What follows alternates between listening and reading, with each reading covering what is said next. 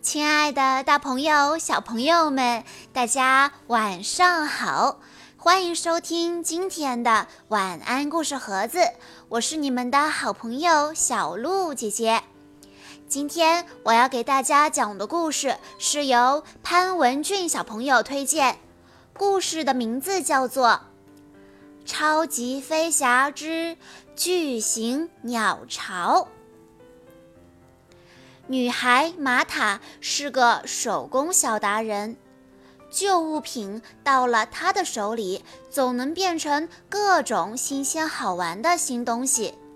今天，乐迪的任务就是去西班牙的巴塞罗那给玛塔送包裹。天哪，包裹里全是碎片，难道是自己不小心给弄碎了？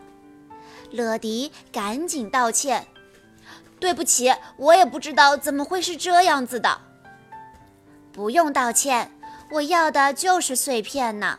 我想用它们给鸟儿做个新家。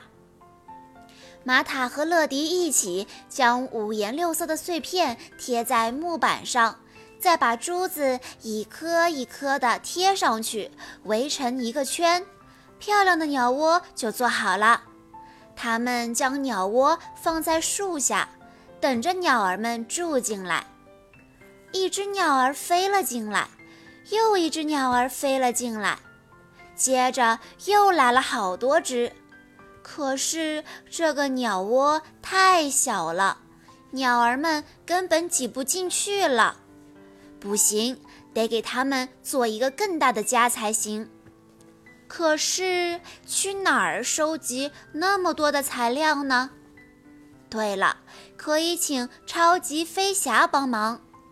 这次来的是卡尔叔叔、多多、酷飞还有卡文。酷飞有个好主意，我们可以通过表演号召大家捐出一些废旧材料。接下来看我的。多多启动超酷工具组合，在卡尔叔叔的车上搭建了表演舞台。大家登上舞台，吹奏乐器，敲打棍棒，还跳起了舞呢！哇，精彩的表演开始了！太棒了！台下的观众们纷纷鼓掌。还从家里拿出不用的瓶瓶罐罐、纸箱、纸盒，送给玛塔他们。不一会儿，超级飞侠就收到了满满一车斗的废旧物品。太好了，我们可以搭建新鸟巢了。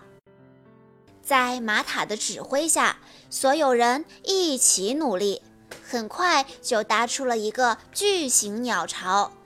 他们还将鸟巢装扮了一番，别提有多漂亮了。不过这下鸟巢太大了，院子里根本就放不下。这可怎么办呢？玛塔想到了，可以把它搬到奎尔公园去。超级飞侠立即行动。终于在漂亮的公园里，鸟儿们住进了宽敞又美丽的新家。好啦，今天的故事到这里就结束了，感谢大家的收听。听说潘文俊小朋友马上就要成为一名一年级的小学生了，还有哪些小朋友也要马上进入一年级的课堂了呢？举起你们的小手，让我看看呢。